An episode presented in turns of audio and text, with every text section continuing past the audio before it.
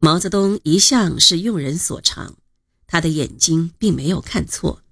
林彪虽然有种种缺点，但他在指挥作战方面的才能的确有过人之处。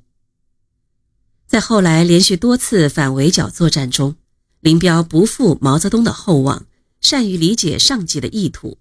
他指挥的红四军、红一军团多次担任主攻任务，英勇善战，所向披靡。为粉碎敌人的围剿立下了赫赫战功，林彪自己也成为红军中功勋卓著的杰出战将。这次敌人的来势异常凶猛，正所谓善者不来。以往都是一省或几省军阀的进剿或会剿，常常是各自为战，只要能把红军逐出自己的辖区便了事，草草收兵。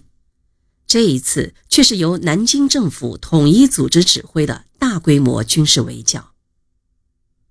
一九三零年十月二十八日，蒋介石亲自下达命令，以歼灭朱毛、彭黄及方志敏各股匪之目的，集结第六、第九、第十九路军及行营直属各部，在赣境内四周包围各股匪于赣西地区。及景德镇附近而歼灭之。蒋介石任命江西省政府主席、第九路军总指挥鲁涤平为围剿军总指挥，还为这次围剿制定了长驱直入、外线作战、分进合击、猛进猛打的作战方针。其部署是：三路大军由北向南，从吉安、建宁一线。将红军主力压缩至清江至分宜段的沅水两岸地区，聚而歼之。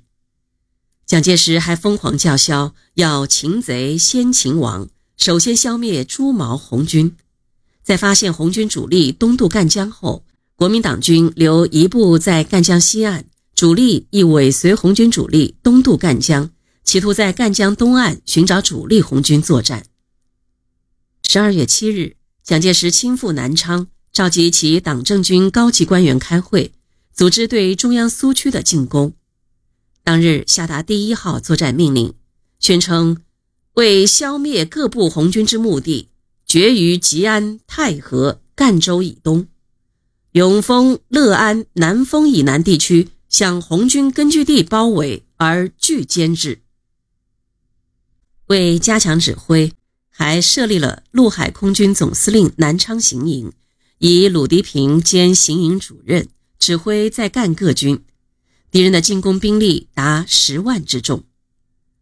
毛泽东对如何打破敌人的围剿已是成竹在胸。十一月中旬，红一方面军各部已按计划到达指定地点，集结待命。这之前的十一月五日，任右路军总指挥的林彪还与政委杨岳斌联名下了一道命令。要求红四军和红十二军开往崇仁集中。命令说：一、新干闻于昨晚到第二团，抚州闻系邓英盘踞中。二、我中路军第三军团于五日到达仁和，凌晨可进击新干。我第三军左路军尚在新余，我二十二军本日已开抵吉安。三。本路军为进占抚州，发动赣东一带工农斗争，消灭敌人，并筹款起见，决于六日向抚州前进。四第四军为左翼军，经水边、七情、马鞍，分四天到达崇仁。第十二军为右翼军，以明晨在原地出动，经河军、马步、龙池圩、公皮圩。一分四天到达崇仁，本总指挥部则随第四军行止。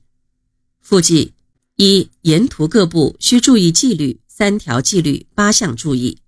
二、按时间出发。三、沿途各部需注意捉土豪，并收缴反动武装。四、此地到崇仁沿途土匪甚多，各部夜间需注意扰乱。五、各军需注意确取联络。六到达崇仁时，先到这部队需分配两军宿营地。如果同时到达，则由十二军副官长杨志成分配之。这份命令是对毛泽东朱德十一月一日诱敌深入赤色区域，待敌疲惫而歼灭之的命令的具体实施，本身没有体现出多少战略战术思想。它的价值在于，这份不长的文献是我们今天所能看到的林彪军事文件中时间最早的一件。